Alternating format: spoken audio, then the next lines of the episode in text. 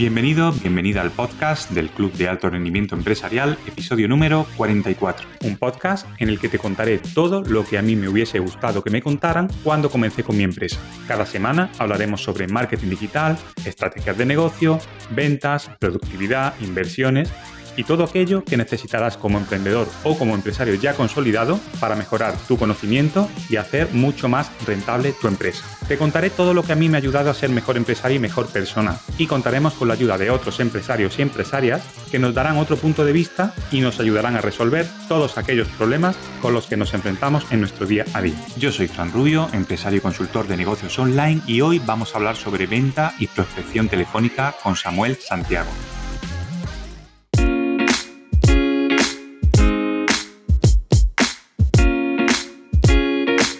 La venta telefónica es una herramienta muy valiosa en la estrategia de ventas de muchas empresas, ya que te permite obtener un feedback inmediato de lo que opina el cliente de tu producto o tu servicio, de sus dudas, sus objeciones, etc. Esto te permite a la vez interactuar con él, resolver sus dudas, ofrecer más información, vencer sus reticencias y muchas cosas más. Además, eh, te proporciona una plataforma eficaz para la venta cruzada, adicional al tiempo que permite establecer y mantener relaciones con tus clientes también sirve como un medio efectivo para recopilar información de valor sobre tu cliente y es una opción muy rentable en comparación con las ventas eh, presenciales. Sin embargo, debe utilizarse de manera considerada y respetuosa ya que puede ser percibida como intrusiva para algunos clientes ya te puedes imaginar a lo que me refiero, ¿no? A las ventas eh, estas que te llaman eh, por la noche o a mediodía y te venden, bueno, teléfonos, televisión, en fin, un poco todo eso. Hoy tengo en el podcast precisamente a un experto en venta telefónica con el que vamos a ver cómo podemos utilizar este tipo de venta en nuestra empresa. ¿Comenzamos?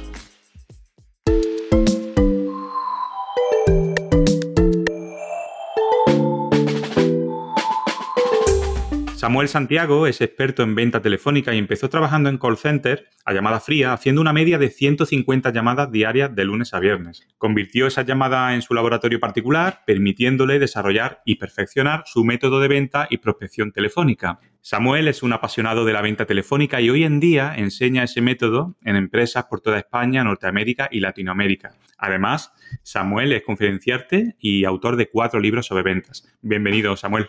¿Qué tal? Muy buenas, Francisco. Pues nada, muy contento de estar aquí contigo y con todos los oyentes. Bueno, pues Samuel, yo, yo igual, espero que hoy podamos charlar un ratito sobre, sobre venta telefónica, que es un tema súper apasionante, la verdad, y difícil, y difícil, tú tienes muchísimo mérito, ahora, ahora lo vamos a ver. Y mi primera pregunta, Samuel, siempre, siempre comienzo, antes de, entrar un poco en materia, ¿no? Eh, me gusta conocer a la persona que, que viene, no solamente lo que hace, sino quién es esa persona. Entonces, mi primera pregunta es no qué hace, sino quién es Samuel Santiago. Samuel Santiago, pues nada, es un hombre de mediana edad, ¿no? doy fe, doy fe que te estoy viendo. sí, ¿verdad? Genial, genial.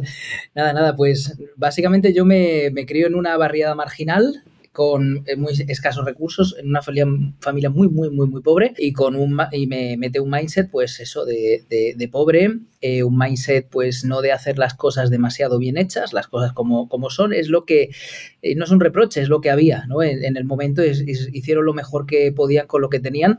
Entonces, pues nada, empiezo a, empiezo a moverme por el mundo, empiezo a nivel laboral, bueno, a desarrollar, desarrollarme y tal. Y bueno, por circunstancias de la vida, llego a los call centers como tabla de salvación porque no encontraba trabajo de otra cosa y ahí empieza mi, carrera en este, en este apasionante mundo de la venta telefónica y desde entonces, bueno, pues he tenido que cambiar mucho de mindset, he tenido que aprender muchas cosas, sigo aprendiendo todos los días y bueno, la verdad es que tengo ganas, tengo ganas de poder compartir pues estas experiencias que tengo por si a alguno les, de tus oyentes le puede ayudar, por supuesto. Genial, pues oye, muy interesante que nos hayas contado eso, ¿no? que te hayas sincerado con nosotros en, tu, en tu origen, la verdad que es súper interesante y, y, como dije antes, tiene mucho mérito, ¿no? No solamente por el tema al que te dedicas, sino por, oye, haber llegado a donde has llegado con, con cuatro libros, con conferencias en, a nivel internacional, así que yo creo que, todo lo que tú cuentes hoy va a ser súper, súper interesante. Y mi segunda pregunta, Samuel, es, oye, ¿cuál es el mayor reto que te enfrentaste al, empezar en ventas telefónicas? ¿no? Porque esto al final, oye, es súper, como hemos dicho antes, es súper, súper complicado, ¿no? Y seguramente que fue un reto, ¿no? ¿Cuál fue ese mayor reto? ¿Durante la época que trabajaba en el call center o, ya como formador? Sí, sí, sin lugar a dudas en el call center. O sea, el nivel de estrés, el nivel de presión que llega a tener uno allí dentro, Francisco, eso es, es brutal.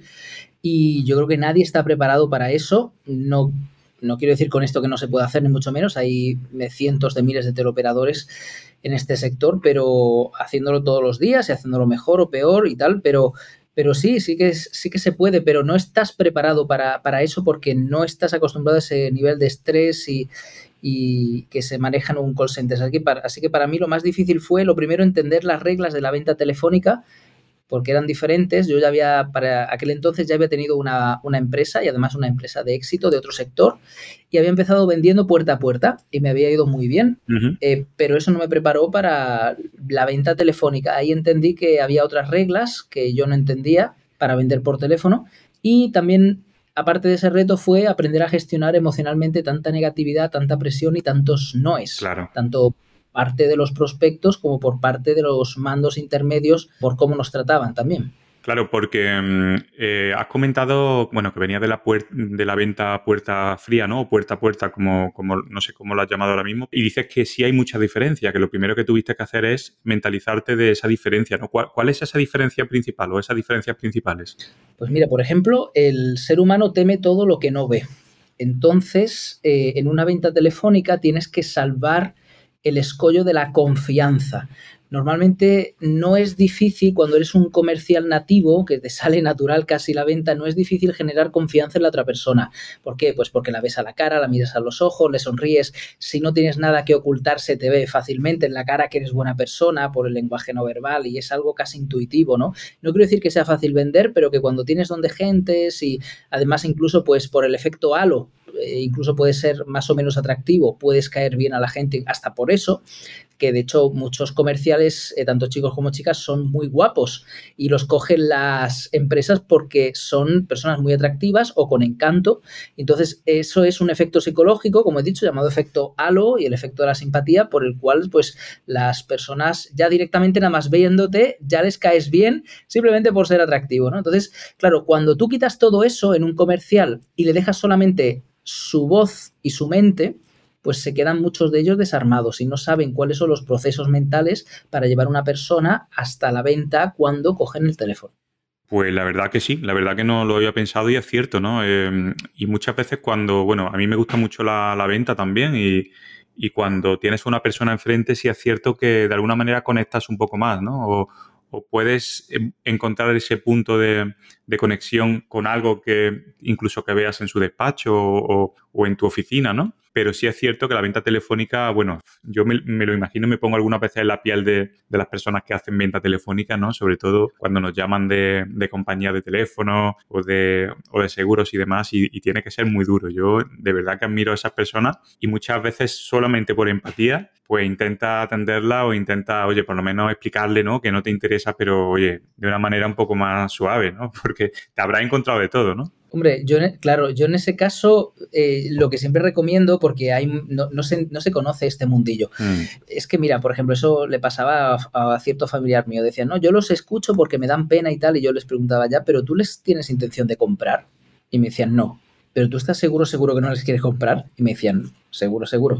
Y digo, vale, entonces lo mejor es que le cuelgues directamente porque le estás haciendo perder tiempo. El teleoperador va por tiempo Claro, el call center en el que estés vas por ratio venta hora normalmente, que es el que yo he tenido siempre. Te miden hasta los momentos que vas al baño. O sea, es que es verdad que hay calls y calls. ¿eh? O sea, tampoco vamos a decir que todos son iguales. Los que yo he estado han sido call center muy malos, donde se maltrataba mucho a los trabajadores, las cosas como, como son. Eh, te contaban los minutos y las idas y venidas al baño incluso, te llama la atención si era más de X minutos, y el teleoperador va por tiempo. Entonces, si tú vas a escuchar un teleoperador y no le vas a comprar lo suyo, eh, es, que no le estás haciendo un favor escuchándolo, le haces un favor si compras. Entonces, claro, ese tiempo de ratio venta hora en ti ha perdido 10 o 15 minutos haciéndote una propuesta, rebatiéndote, se ha frustrado porque le has fingido interés, pero él no gana nada con que lo escuches, él gana solo si vende, ¿no? Entonces, claro, yo siempre digo lo mismo, es mejor, uno, que estés en la lista Robinson, o bueno, ahora con el cambio nuevo de, de Sí, de eso hablaremos ahora. sí, eso mm. va a desaparecer prácticamente ese tipo de llamadas, pero bueno, seguirá habiendo llamadas. Eh, o, o al menos no le hagas perder perder tiempo porque no va a llegar a nada, ¿no? Entonces cuelga lo antes posible para que pueda saltar el pobre y, y, hacer una oferta a alguien que sí realmente le interese que le pueda comprar, pensando en el televendedor, ¿no? Pues la verdad que no, no sabía, no lo sabía, ¿eh? no me lo imaginaba. Oye, eh, eh, tiene, tiene todo el sentido, porque claro, al final si van por, por tiempo, que, cosa que, que la mayoría de los mortales no sabemos, ¿no? Que por lo menos, oye, no, no escucharle 15 minutos, por supuesto, porque al final no estamos para perder el tiempo, pero de una manera educada, oye, pues mira, no me interesa tal. Yo creo que eso también es lo mínimo de, de tener un poquito de educación, ¿no? Oye, cortarle, pero oye, mira, no me interesa, no, no me llamen, no sé qué, no sé. Pero bueno, ya que no has desvelado tú este secreto, la verdad que, bueno, que está, bien utilizarlo. Has comentado antes lo del tema, bueno, acabas de comentar lo del tema de, la, de esta nueva ley, que además creo que entra el día 29 de junio o 28, no, no estoy seguro, que lo que hace es que, bueno, que, que no va a permitir este tipo de llamadas, ¿no? Sin, eh, entiendo que sin, autorización, ¿no? ¿O cómo, cómo funciona exactamente? Bueno, yo no es que sea un experto tampoco en el tema legislativo y hay algunas lagunas y tal, eh, pero bueno, como experto en, el tema, pues algo sí que algo sí que sé y algo que me, claro, que me he informado y preguntado. Y en este caso, básicamente es que, a ver, las llamadas no van a desaparecer, va a seguir viendo llamadas. De hecho, en 2019 la tendencia a las llamadas iba por un lado y a partir del 2020 con todo lo que pasó va hacia otro totalmente distinto y es que cada vez se llama más porque las empresas han visto forzadas, se han visto forzadas a tener que llamar y han visto la capacidad, la potencia y la economía de lo que se hace con un buen equipo entrenado de venta telefónica. Entonces, claro, se han metido a eso, se han metido a eso y han visto las ventajas, el ahorro y todo, y la velocidad, el alcance, todo lo que tiene cosa que antes pues eran reacias, ¿no? Pero al probarlo se quedan. Entonces, las llamadas telefónicas no van a desaparecer, pero en las, vamos, ni en las próximas décadas diría yo. Pero aunque al final sí que terminan eh, desapareciendo por, por, las generaciones que vienen detrás. Pero bueno, en principio esta ley lo que va a permitir es que las bases de datos que se han cogido de cualquier manera y que se han sin ningún tipo de, autorización expresas, porque la base de datos las puedes coger hasta con un robot haciendo scrapping en cualquier red social o, tal, pero que, que, no se llamen a esos números porque no han sido solicitados y lo que haces es spam y es molestar. O sea, yo estoy en ese sentido totalmente de acuerdo en que no se utilicen cualquier base de datos en las que no se haya dado un consentimiento, porque realmente el spam telefónico y ese acoso que sufren eh, muchísimos, muchísimas personas con tantas llamadas de tantas compañías de forma indiscriminada mm, no, no le hace bien al mercado de la venta telefónica. Ni al mercado de la venta telefónica ni a la propia reputación de, la compañía, porque al final hablamos mal ¿no? de esas compañías. Y una, una curiosidad, tú que has trabajado en call centers, esas bases de datos, ¿cómo es que eh, suelen tener nuestros teléfonos? Es decir, ¿se las intercambian entre ellos, se compran, se venden? Yo creo que algo así, ¿no? Sí, hay muchas formas de conseguir bases de datos. Tú pones en Google base de datos de teléfono y te incluso te salen y te las puedes descargar. O sea, eso, los teléfonos están ahí y se pueden conseguir de, muchas maneras. Por ejemplo, en una red social como es LinkedIn, pueden conseguir los datos haciendo con, con scrapping, ¿no? Con un robot que va mirando perfiles y si ve un teléfono, cae una coincidencia, lo coge, lo almacena a base de datos, se lo lleva después así, pues 24 horas, al cabo de unos cuantos meses, pues tiene, ¿no? Unos 100, eh, cientos de miles o miles de teléfonos y los vende y ya está. Y no hay consentimiento. Eh, o, por ejemplo, es lo mismo que se hace con los emails, ¿no? A mí me entra spam porque lo cogen los emails de mi web y tal, entonces eso existe, ¿no? Entonces, em, eso por un lado, pero también por otro lado, las compañías, efectivamente, entre ellas se venden los datos, es decir, eh, compañía X vende a compañía, a compañía Y los datos de sus propios clientes para que, se lo, para que los llame y le intente vender.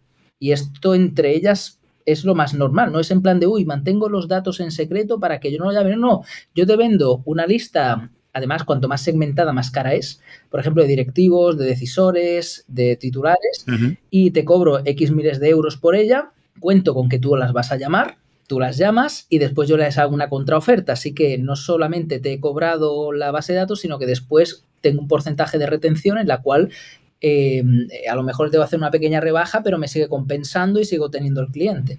Sé que eso funciona así, claro. Sí, porque al final como que eh, tienes como más permanencia, ¿no? Si te hacen esa oferta, pues tienes más permanencia, al final como que te quedas con el cliente más, más tiempo, ¿no? Claro, ya la idea es exactamente hacer una venta cruzada en la cual pues es un upsell, eh, no que nunca sea un downsell, o si es un downsell que sea condicional a quedarte o te dan vender un móvil, es decir, ya eh, ahí entra el, departamento de ventas cruzadas de las compañías. Muy bien. Es curioso, es curioso este mundo del call center y de las compañías.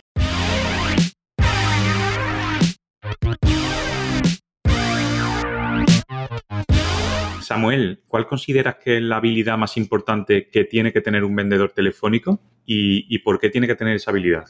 La inteligencia emocional, sin lugar a dudas, y la tiene que tener porque el 65% de la venta telefónica es eh, puramente emocional. Ten en cuenta que mm, al teléfono utilizamos al menos el sistema que yo utilizo, que es el que, el que funciona y el que tengo más probado en, rubros de todo tipo, tiene que ver con el manejo de las emociones. Es decir, nosotros ponemos a la persona en un estado emocional en la cual por su gestión le eh, hacemos que la persona desee comprar lo que le vendemos, siempre obviamente que veamos que realmente a la persona le interesa y le viene bien, ¿no? Nosotros no mentimos, nosotros no, no engañamos y tampoco yo enseño a hacer telemarketing per se. Yo enseño a utilizar el teléfono como una precisa herramienta de ventas, como un arma de ventas capaz de multiplicar por cinco la, mm, eh, la, efectividad de un comercial, sea prospectando, sea vendiendo. Es decir, tenemos líneas rojas, siempre éticas, siempre de forma moral, pero evidentemente al teléfono hay que utilizar herramientas psicológicas para conseguir que el prospecto pues nos compre, porque si hablamos como te estoy hablando yo ahora, en un cara a cara o tal, la voz no es la misma, la forma de expresar las cosas no puede ser la misma que en el presencial. Una de las cosas que aprendí cuando, cuando hice ese escalón del presencial al, call center. Entonces, claro, eh, la gestión emocional es lo más importante. Si yo quiero influir en tus emociones para que tú voluntariamente desees comprarme o desees tener una cita conmigo al teléfono, evidentemente yo tengo que saber cómo gestionarme yo primero emocionalmente, gestionar el rechazo, gestionar el no, gestionar eh, los insultos también que a veces te llevas, o esa negativa, o esa frialdad, o esa mm, aversión, o ese prejuicio al ya me estás llamando otra vez. Eh, eh, cuando yo consigo ecualizar identificar, controlar y regular mis emociones con la inteligencia emocional, que es la herramienta que yo utilizo porque es la que aprendí en el call center eh, y que ahora enseño en los equipos, pues una vez que tú tienes eso, eres capaz de influir en las emociones de la persona que tienes al otro lado del teléfono porque tú te entiendes tan bien emocionalmente y te gestionas tan bien que ahora puedes entender a esa persona y gestionarla y no se ha dado ni cuenta de lo que le has hecho. Por supuesto, siempre desde la ética, desde la integridad, no caemos en lo que han hecho muchos call centers, que ha sido engañar, que ha sido mentir, manipular eso no nos va a nosotros, no es el sistema en el que yo creo, yo creo en cosas a largo plazo, en honestidad y en que un cliente contento, un cliente mm, feliz contigo, un cliente que realmente le has ayudado, le has cambiado la vida, da igual lo que le vendas o, o le has afectado positivamente, y le has hecho pasar un buen rato, después te va a traer otro y otro y otro. Y eso después es riqueza para todos. Entonces, e, esa es la diferencia también en, lo que yo enseño. ¿no? no hace falta engañar si tienes técnicas, si tienes sistemas de venta y si tienes inteligencia emocional y tu equipo está perfectamente formado. Porque entiendo, Samuel, que hay un alto porcentaje del no, ¿no? O sea, ¿qué porcentaje más o menos tienes estimado en que eh, de media en que te pueden decir no hasta que te dan un sí? Bueno, siempre te dicen que no de entrada, o sea, hasta los que te dicen siempre, siempre. siempre. Hasta los que el, no, mira, eso se lo decía una alumna justo antes de, empezar con, contigo en el, podcast, que además te lo decía, que venía de una formación. Es cierto, estaba con una, con una alumna y yo le estaba diciendo justo, le estaba diciendo, mira, mm, o sea, el no tienes que aprender a amarlo porque siempre te van a decir que no. Si no amas el no, y amarlo, ¿eh? o sea, no te estoy diciendo que lo aceptes y que no te afecte, te estoy diciendo que te llegue a gustar el no que llegues a cambiar la percepción del no a un nivel tan subconsciente, tan interno, tan de creencia, que llegues a decir, uy, qué bien me está diciendo que no, vamos a ver cómo conseguimos darle la vuelta a esto. Cuando llegas a ese nivel, que te han dicho tanto, que no te han rechazado tanto, han dicho tantas cosas, y ya realmente no te afecte, no lo ves como algo negativo, sino que has aceptado que es algo parte de la venta y lo ves como algo positivo porque realmente a ti la, venta en el, en el global te gusta y te compensa, llega un momento en el que dices, vale, un no, uy, qué bien, me crezco. De hecho, a mí me dicen que no me vengo arriba. Digo, ah, que no, pues venga, perfecto. Vamos a ver qué podemos darle a este prospecto, dónde tenemos que darle o en qué sentido le tenemos que dar algo en el, en, el, deseo, dónde está su deseo, dónde está su insight de compra oculto, para poder dárselo y hacer que él desee venirse con nosotros. ¿no? Entonces, eh, el porcentaje de no es el 100%. Siempre hay un no, siempre hay una objeción, siempre hay algo que rebatir. Y Samuel, has dicho que, bueno, a través de la inteligencia emocional, que, tú, tienes una, tú tienes una estrategia, ¿no? Para, un poco manejar ese tipo de llamadas. ¿Puedes ponernos algún ejemplo sobre imagínate un caso de, éxito que, bueno, que al, al, principio te dijese que no y luego de alguna manera eh, hicieses o gestionases ese cliente para, que te aceptase, bueno, el producto o el servicio que, ibas a vender. un ejemplo que entendamos un poco cómo funciona. Sí, pues eh, eh, siempre pongo en las formaciones que hago, pongo un par de ejemplos em, y cómo son las, realmente las creencias limitantes las que nos, nos, nos limitan a la hora de, vender y de coger un teléfono. Em, por ejemplo, dos situaciones eh, que tú dices, madre mía, pero ¿cómo has podido vender ahí? Pues sí, porque simplemente no me estaba limitando. situación número uno, una persona en un velatorio. Situación número dos, una persona en, un, en una camilla de hospital esperando a que la operen. Sí, sí, tú llamas y, no es que te pongas pesado, porque simplemente pues no aceptas el primer no que te dan, pues nunca lo aceptas. Simplemente no es que te pongas pesado, yo no era un pesado, pero no aceptaba el no. Porque, pero no es por nada, sino es porque sabía, después de hacer tantísimas llamadas, que en el fondo, el trasfondo, muchas veces era un buen momento, aunque la persona no lo entendía. A veces no, ya está, cuelgas, perdón y se acabó, ¿no? Pero la mentalidad es, claro, la mentalidad es, por ejemplo, y acabaron en venta los dos y tú dices, pero bueno, ¿cómo es eso? Pues bueno, por ejemplo, el que está en el velatorio, pues le llamo y me dice, no, es que estoy en un velatorio, era una excusa simplemente. Digo, ah, pues disculpe, hombre, hoy si no es mucho preguntar, tiras de, empatía, que es una técnica de venta, de hecho, eh, tal cual. Eh, con nombre y apellidos, ¿no? Y dices, oye, pues, eh, oiga, una pregunta, si no mucho preguntar, no sé, ¿era alguien conocido? Otra persona simplemente cuelga, ya está, olvidado. En otro momento le llamo. Yo no, yo le pregunté, pues disculpe, no sé, ¿era alguien conocido, un familiar? Y me dice, no, ¿qué va? Si esto era alguien que, si esto es, la, no sé si me dijo la Pepa, la Juana, no son nombres antiguos, de pueblo, estoy aquí medio aburrido, aquí fuera esperando, pero por compromiso. Claro, y eso ya lo cambia todo. lo primero era una excusa. Digo, ah, bueno, y usted, pues no sé, le gusta. Bueno, pues le hago compañía. Venga, un momento que va a ser rápido, alguna oferta que le interesa bien, que no nada. Oye, ¿y con quién? ¿Le gusta usted el fútbol? Oye, pues sí, me gusta el fútbol. al final le, vendí, le vendí allí mismo. La otra señora, la señora que estaba en una camilla, pues lo, lo mismo, tiró de empatía de empatía que, repito, es una técnica de venta tal cual y tiene su frase, tiene su sistema, cómo se dice, su entonación.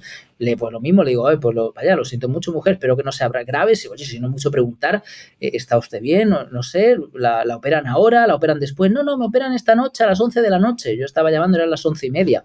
Estoy simplemente aquí en la camilla haciendo tiempo que esperarme y tal. Digo, ah, bueno, ¿y tiene usted sus familiares ahí? No, no, estoy aquí sola. Digo, ah, bueno, perfecto, voy a ser muy breve. Eh, me imagino que, obviamente, usted eh, ahora que va a tener una operación, la que sea, que va a salir muy bien, ya verá usted, ay, muchas gracias, muchas gracias. Pues ya le estamos alegrando el día. Digo, por cierto, usted em, cuando llegue a casa, después del posoperatorio y tal, pues tendrá mucho tiempo libre, me imagino. Entonces, oye, ¿le gusta usted ver, no sé, el cine, la serie, el fútbol? ¿Lo tiene usted contratado? ¿Sí o no? Ah, pues no, pero me gustaría, me gustaría tenerlo. Claro, pues ahí saco otra venta. Es decir, y al final estás haciéndole un bien a las personas, ¿no? Estás ocupando un tiempo muerto, le estás quitando una preocupación o, un aburrimiento de la cabeza y después encima le estás dando algo que quiere la persona y que te compra por voluntad propia, ¿no? Pues en ese tipo de venta es en el que yo creo. Al final, bueno, un poco intentar entender a la persona, ¿no? Y empatizar con ella. Yo creo que al final eso te crea esa pequeña conexión, ¿no? Y luego al final, pues, es un poco más fácil, ¿no?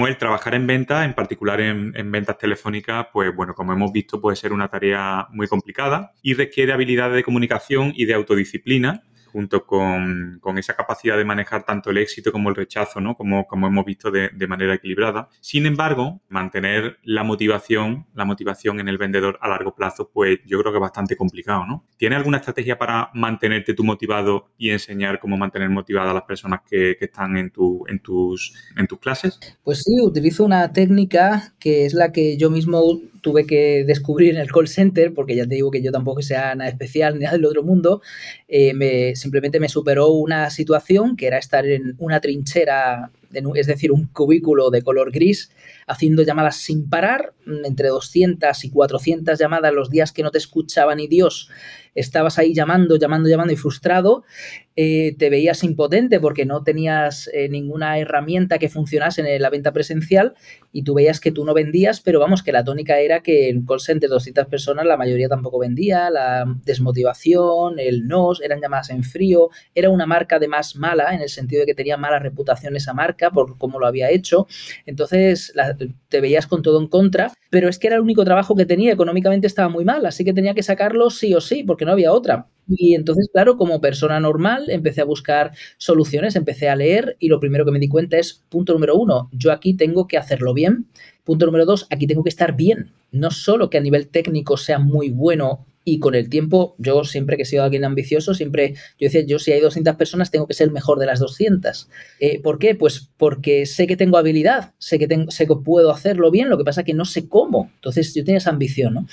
Eh, pero lo primero era, tengo que conseguir gestionarme emocionalmente, porque yo no puedo estar con dolor en el estómago, yo no puedo estar asustado. Mira, fíjate, se evaluaba mi puesto de trabajo cada dos semanas, Francisco. Quiere decir que si yo no vendía en dos semanas, me echaban a la calle.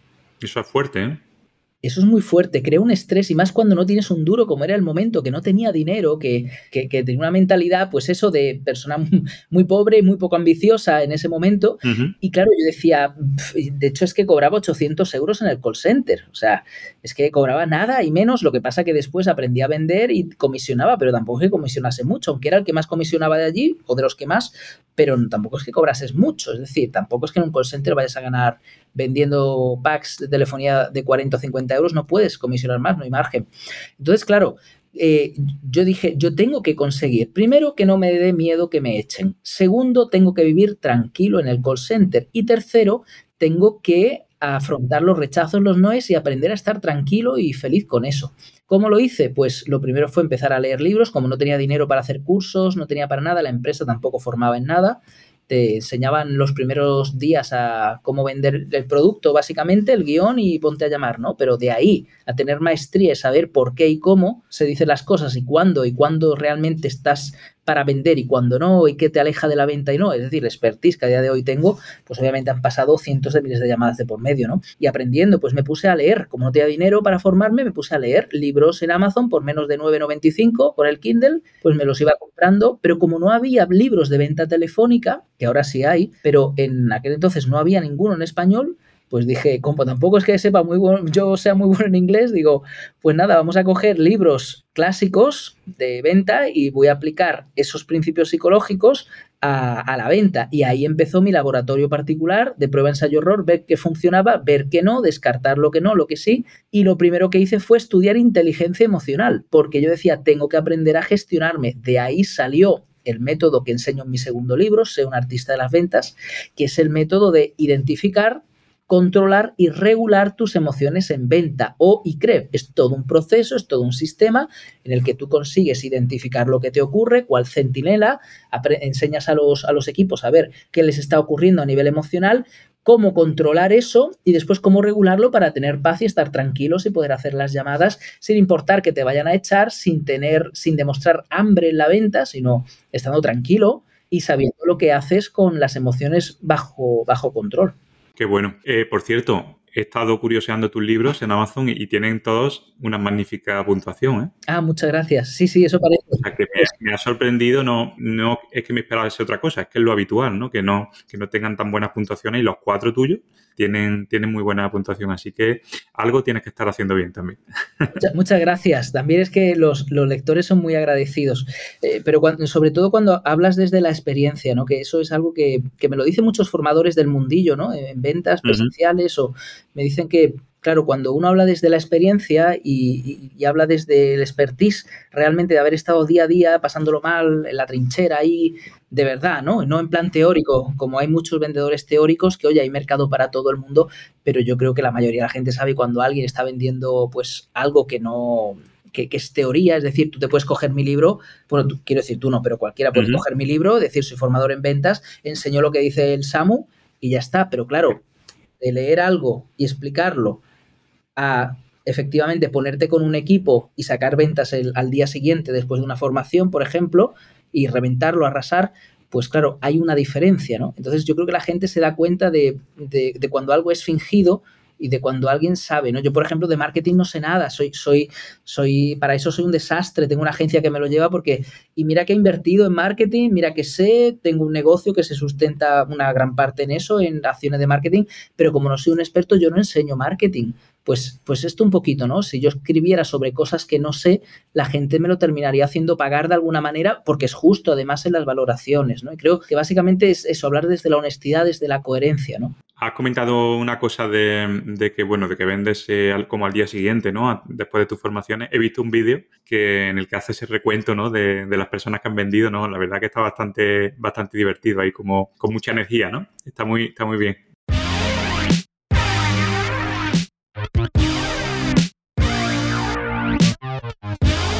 Samuel, las llamadas que, sueles hacer o que tú enseñas en tus formaciones, ¿son llamadas en frío o son llamadas que ya están un poco preparadas? Porque entiendo que cuando eh, alguien eh, deja un, eh, digamos, su, información a través de un formulario porque está interesado en una llamada, ¿no? O agendan una llamada, esta llamada ya, digamos, es porque tiene un interés, ¿no?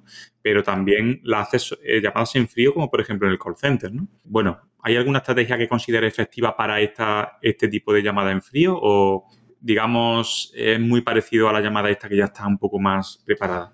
Em, a ver, tienen abordajes diferentes, las cosas como son, ¿no? ¿no? No, todo vale para todo. Lo que, pero tampoco el abordaje o la estrategia es tan importante como lo que hay detrás de las llamadas. Claro, ¿qué hay detrás de las llamadas?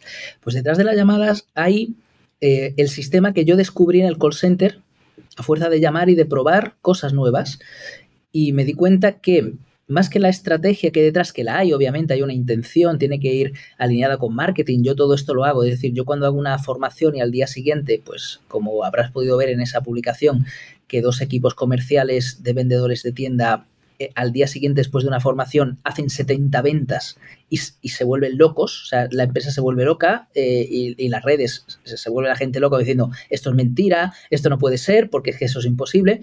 Hay detrás una estrategia y ahí todo un... Eso es la, finalización de lo que yo hago con la empresa puerta cerrada, porque yo me pongo a trabajar días antes en eso, que es un proceso que está muy estandarizado y que funciona.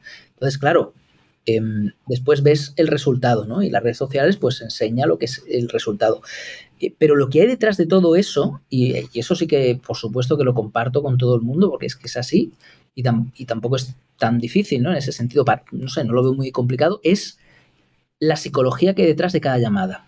Si tú sabes cómo funciona la mente, que eso fue en, los que me, en lo que me especialicé estando en el call center, porque claro, no tienes lenguaje no verbal, no tienes efecto halo, no tienes el atractivo físico, no tienes eh, te invito a un café, ya estás involucrando, ¿no? Cuando es un presencial, involucrando el sentido del gusto. Cuando no tienes el sentido del tacto, le, le, das la mano, le pasas la mano por encima del hombro, le das una palmadita, ¿no?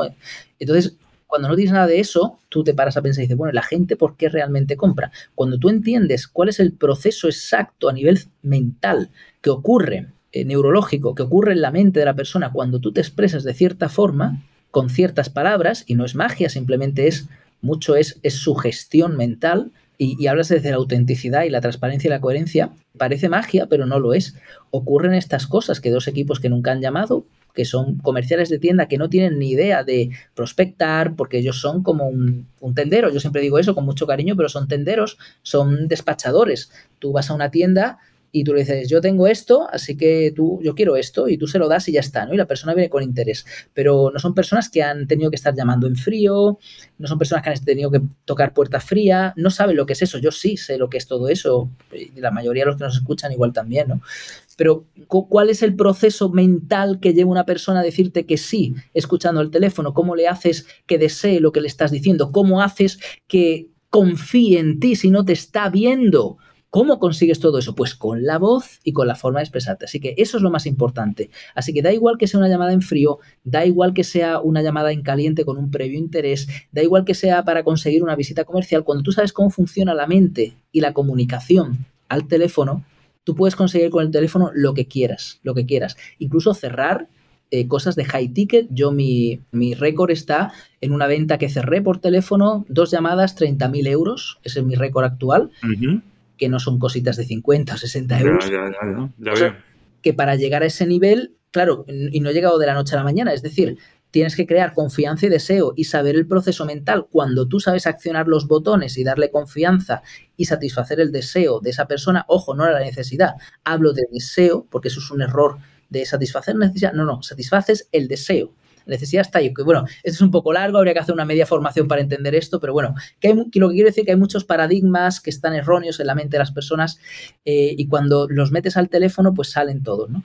Entonces, yo creo que esa sería la, eh, el sistema, eso sería la base de tu pregunta, ¿no? Lo que hay detrás de cómo la persona toma una decisión de compra en un momento dado y cómo tú te tienes que comunicar. Muy bien, eso es lo que tú enseñas, digamos, en tus formaciones, ¿verdad? Tú haces esas, eh, entiendo que trabajas con grupos de, de personas, ¿no? Grupos de comerciales de empresas y le, enseñas todo eso, ¿verdad? Eso es, correcto, sí. Normalmente a partir de empresas 10, 20 trabajadores hacemos grupos, eh, pero después también estamos hablando, ahora por ejemplo estoy formando una empresa, en la segunda distribuidora más grande a nivel nacional eh, de Movistar, Ajá. Eh, y hicimos una prueba piloto en Madrid que salió muy bien. Después hicimos dos formaciones en Barcelona y ahora estamos cerrando otra en Málaga y otra en Extremadura.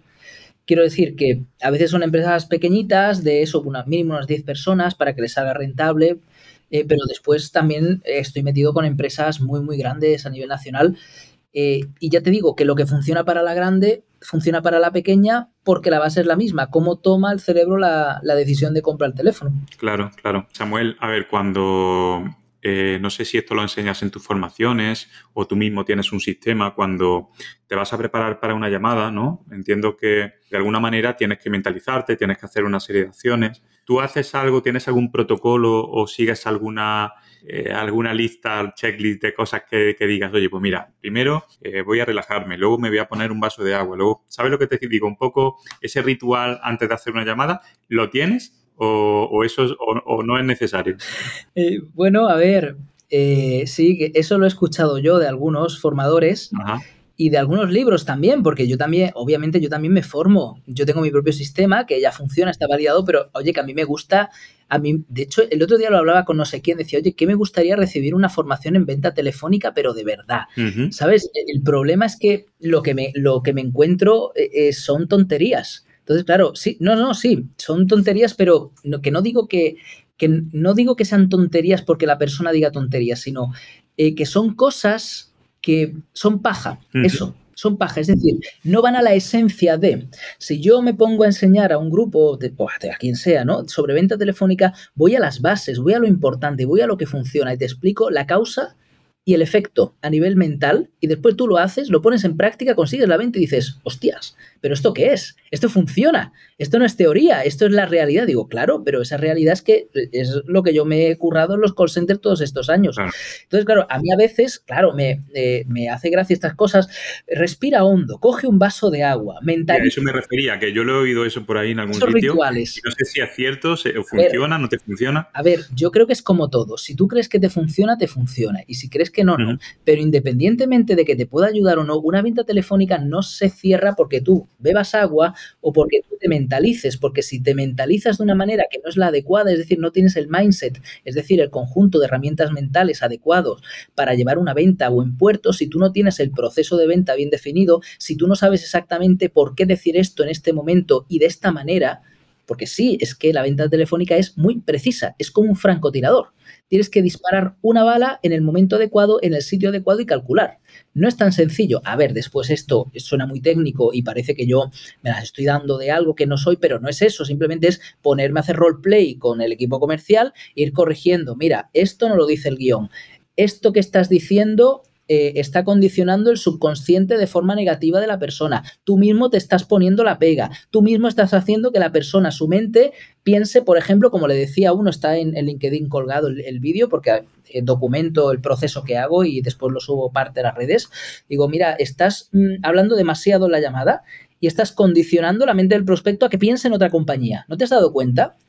Y se queda la persona como diciendo, el vendedor, claro, claro, yo, claro, yo ahora mismo estoy pensando en otra compañía, pero porque tú me has hablado de otra compañía. Si no me hablas de otra compañía y solamente te centras en la oferta, en el producto, en lo que yo deseo y en dármelo, ya está. Solamente tienes que ir al cierre, rebatir, cerrar, rebatir, cerrar y se acabó. Claro, entonces, claro, yo no digo que coger un vaso de agua para tener las cuerdas vocales bien, mentalizarte, o sea, la mentalidad es lo más importante, pero que esas cosas se nota que cuando alguien las dice y cuando alguien escucha estas cosas, que, juzgue lo que quiere. No quiero ridiculizar el trabajo de nadie, habrá gente que le funcione. Pero desde mi experiencia en un call center, recibiendo tiros todos los días, todo eso a la hora de la verdad no sirve de nada. ¿Qué es lo que sirve? Que tú sepas los porqués los cómo tienes que hacer las cosas, por qué ocurren, por qué tienen ese efecto en la mente del prospecto cuando lo llamas, cómo romper el patrón mental, cómo posicionarte en la llamada desde la primera frase, cómo crear rapport, eh, cómo rebatir, cómo cerrar eh, y cómo leer al cliente a través del teléfono, porque hay determinados eh, perfiles de cliente, tienes que saber cuál es tu... Es decir, es algo sumamente especializado y profesional lo que yo enseño.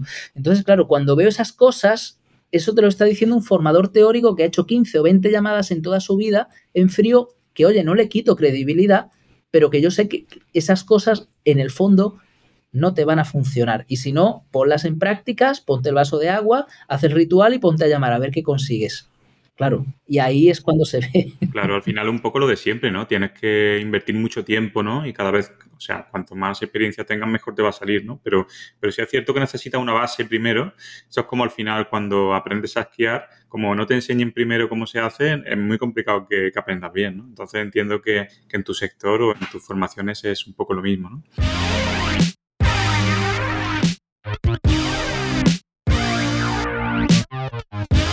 Eh, Samuel, hemos hablado antes que, o tú has comentado que antes, en, antes de la pandemia, pues era un poco diferente, ¿no? A la forma de, hacer las llamadas ahora, ¿no? Ha evolucionado un poco, ¿no? ¿Qué tendencias crees que marcarán el futuro de, las ventas telefónicas? ¿Cómo, ¿Cómo lo ves de aquí a 5 o 10 años? ¿Vale? Se va a seguir incrementando. Lo que es cierto es que ahora mismo hay un problema y es el que hay demasiadas llamadas, hay una sobresaturación, pero porque las empresas, siempre ha habido telemarketing, pero las empresas se dan cuenta que el teléfono es que, la, como siempre digo, la multiplicas por 5, la prospección multiplicas por 5 el alcance. O sea, tú imagínate que lo que hace una persona con el teléfono, lo que hacen cinco personas en presencial con el teléfono prospectando, cerrando, lo puede hacer una sola persona. Es decir, si tú tienes un equipo de cinco personas presenciales, les pones un teléfono, un guion, sabes cómo hacer exactamente las llamadas y tener una alta probabilidad de éxito y las entrenas, estamos hablando de que multiplicas por cinco la productividad. Si antes hacían pues cinco visitas al día, pues ahora hacen 25 llamadas y, me quedo corto, realmente es más, pero bueno, ya te digo que no me gusta ser sensacionalista, me gusta ser conservador, pero en seis horas o en ocho horas a ti da tiempo a hacer muchísimas llamadas con mi sistema, en pocos minutos tienes hecha y cerrada una llamada, una visita para sí o para no, y saltas a la siguiente, y saltas a la siguiente, y no te hace falta un marcador con un móvil normal y corriente. Yo conozco vendedores que después de estar formados conmigo han ido a las tiendas y han dicho, déjame meterme dentro de la tienda, dame el listado para ponerme a hacer venta de cross-selling y han ganado más que todos los de la tienda juntos. Porque mientras el paso tránsito de la tienda eran pues 5, 6, 7 personas la hora, después de la pandemia algunos sitios han bajado, algunos me decían si es que ahora hay tránsito de 15 personas que entran a la tienda en todo el día como mucho y estamos todo el día abiertos. Esta persona se ha metido dentro, ha empezado a hacer llamadas, ha estado 7, 8 horas haciendo llamadas y se ha hinchado a vender sin parar. Claro, tenían el método, tenían el sistema y han ganado pues más que todos los, los de tienda que estaban presencialmente, más tranquilo, haciendo llamadas y, obviamente con el caché que te da eso después de poder presentar a tu jefe, mira cuántas llamadas, cuántas ventas he hecho, porque al fin y al cabo lo que cuenta son los, son los la venta, los resultados. Entonces la venta telefónica va en auge, la venta telefónica va a más, la venta telefónica los próximos años va a seguir. Lo que pasa es que, claro, a mí me llaman las empresas, me dicen, Samu, estamos intentando llamar por teléfono, tenemos un equipo comercial y tal, pero es que no conseguimos resultados. Claro, yo les pregunto, ¿vale? ¿Tenéis guion de venta? No. Eh, tenéis, eh, os habéis formado, habéis formado a los trabajadores alguna vez, no. Entonces, ¿qué hacéis? Los ponemos a llamar y ya está, pero no les gusta, les da miedo, se desmotiva. Digo, claro, es normal. Claro, todo eso lo trato en las formaciones, ¿no? La inteligencia emocional, lo que hemos hablado antes, lo mismo que yo tuve que aprender en el call center, pues se le enseña a ellos, ¿no? Entonces ya está, y lo hacen, y lo hacen bien, y tienen resultados. Entonces, claro, eh, a corto plazo, a medio plazo, en los próximos cinco años, las llamadas van a seguir teniendo un efecto potente. Incluso Em, ahora mismo con la nueva ley incluso va a haber llamadas, porque siempre que tú hayas dado tu consentimiento previo a la empresa y ellas lo tengan, que en el contrato no se te, se te olvida de quitar la casilla o de borrar lo que sea, esas llamadas van a seguir, por supuesto, van a seguir.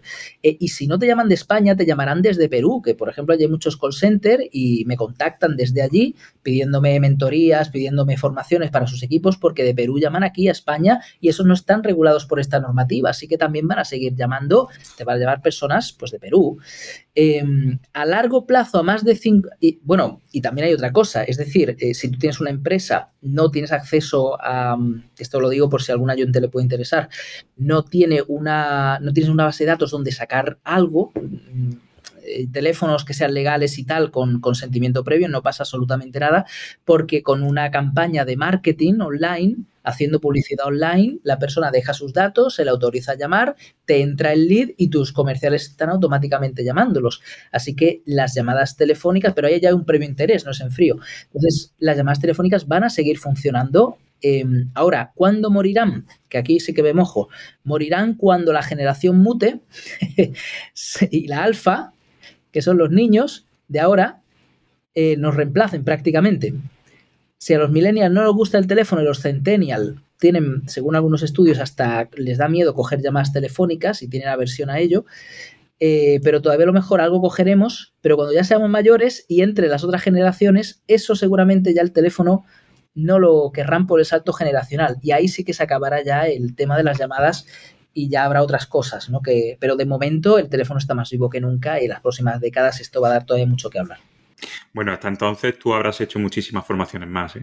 O sea que te queda todavía un poco de, tiempo para... eso, espero, eso espero, pero de todas maneras ya tengo el ojo puesto en varias, en varias cosas diferentes y, y en el futuro que está aquí ya el futuro, así que uno no se puede dormir en su sector nunca, tienes que estar siempre a la vanguardia y renovarte, ¿no? Pero, sí, creo que sí, vamos.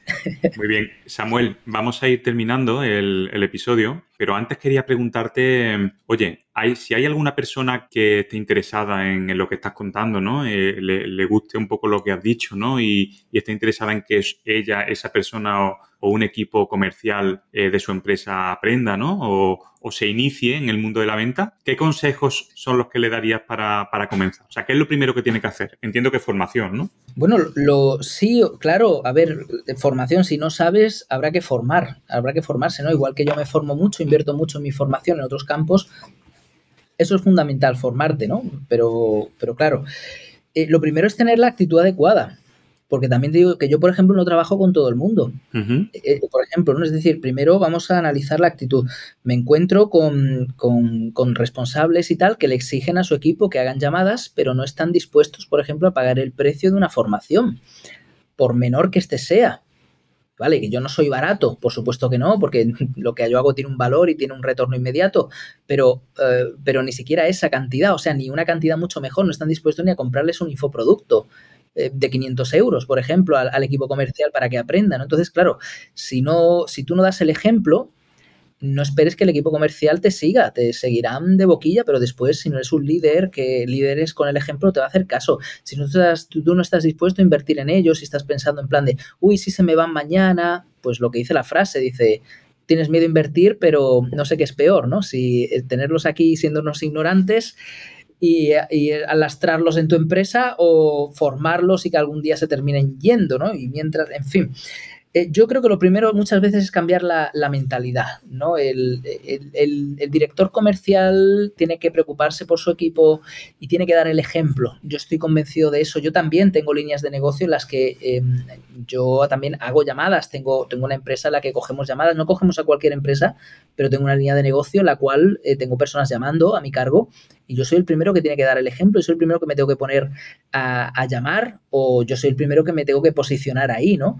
Entonces, y que tengo que cuidar de, los chicos, de las chicas. Entonces, por eso te digo, mm, primero el cambio de actitud, ¿no? Es decir, valorar eh, el trabajador, valorar la formación y después, por supuesto, formarte, formarte pero con un experto, no con cualquiera. O sea, cualquiera te dice, venga, una formación por X miles de euros se queda tan, tan, tan pancho, ¿no? Para mí es muy importante que cuando vas a seleccionar a alguien, yo lo hago conmigo, ¿eh? Cuando yo me, me formo con, con cualquiera, lo que sea, miro mucho que esa persona tenga lo que yo quiero. Por ejemplo, mm, yo llevo ahora mismo un año, un año y poco yendo al gimnasio. todavía apenas se me nota, ¿no? Porque esto es, son años, ¿no? Pero bueno, algo ya vas viendo. Claro, yo mi entrenador, ¿quién es? Pues es alguien que ha competido a nivel profesional y que ha estado hecho un bicho. Y yo no es que quiera estar hecho un bicho, pero claro, ¿a quién voy a coger? ¿A alguien con sobrepeso? Pues no tiene sentido. No tiene sentido. No tiene sentido que yo coja a alguien con, que pesa más que yo y que está con, gordo. No, tiene sentido. Si yo no quiero estar gordo, si quiero estar gordo, sí, ¿cómo lo haces? Pero si quiero estar delgado y con un buen físico, pues eh, los hechos, ¿no? Entonces, yo creo que hay también un problema en esto y es que siempre los va a haber, siempre los ha habido, ¿no? Personas que se las dan y personas que demuestran. Eh, hacer un buen marketing, poner cositas muy bonitas en redes sociales, eso lo puede hacer mucha gente. Pero entregar resultados, eso no lo hace tanta gente, eso solo lo puede hacer un experto. ¿no? Entonces, no tirar el dinero a la, a la basura, no. Yo lo que recomendaría es cercionarse muy bien de que con quién experto, con qué experto vas a trabajar, como hago yo, ¿no? Yo invierto mucho, pero invierto en gente que ha conseguido y que me demuestra que tiene lo que yo quiero. Entonces sí. Así que yo diría, diría eso, ¿no? desde mi humilde punto de vista. Muy bien. Y si una persona que no está escuchando decide trabajar con un experto como tú, ¿dónde te pueden encontrar? Bueno, mi página web principal. Estoy en todos lados porque hoy día hay que ser omnicanal, tú sabes, así que te tienen que encontrar en todos lados. Estoy en TikTok también, pero no bailo, ¿eh?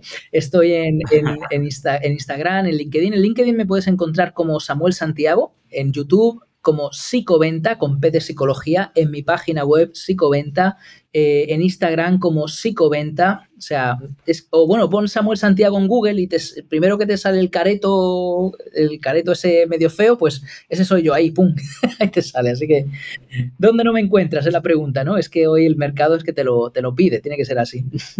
Claro, de todas formas, en, el, en, la descripción de donde se está escuchando este podcast ahora, ¿no? En la plataforma que sea, he colocado tu enlace, con lo cual todo el mundo puede pinchar ahí e ir directamente a tu, a tu página web. Pues muchísimas gracias, hombre, te lo agradezco. Gracias. Samuel, llegamos al final del episodio 44 ya y, oye, muchísimas gracias por este ratito de entrevista. Yo creo que, que los oyentes del podcast van a poder sacarle mucho partido porque nos has contado eh, cosas, o sea, información de valor, pero además cosas curiosas, ¿no? Yo me he quedado con algunas que me han, me han gustado bastante. El, este mundo del call center, la verdad que no lo conocemos y es, muy curioso. Y nada más, agradecerte que, hayas estado aquí y, que nos vemos, nos seguimos viendo por LinkedIn. Gracias a ti por hacerme un hueco y gracias a tu audiencia por llegar hasta este punto. Un abrazo, ¿eh? Y de nuevo, gracias, de verdad, gracias. un abrazo, Samuel. Chao, chao.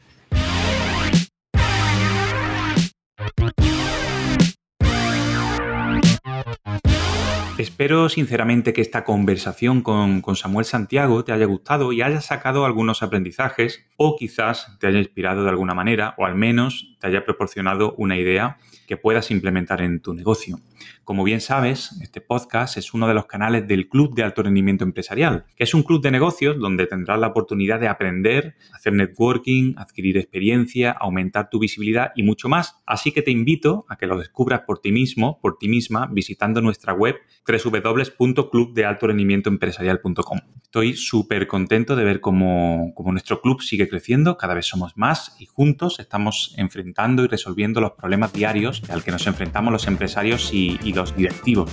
Además, estamos forjando una comunidad sólida donde nos apoyamos mutuamente, unidos por nuestra mentalidad empresarial y emprendedora. Y tengo que decirte, tengo que decirte que ya tenemos fecha para el lanzamiento oficial del club. Eh, durante agosto no voy a publicar nuevos podcasts, también hay que descansar, pero ya estoy planificando y preparando los de la nueva temporada a partir de septiembre. Así que atento, atenta todo lo que se viene. Continuaremos la próxima semana con el último episodio antes de la pausa de agosto pero sí que te invito a suscribirte al podcast en la plataforma donde lo estés escuchando para no perderte ningún episodio.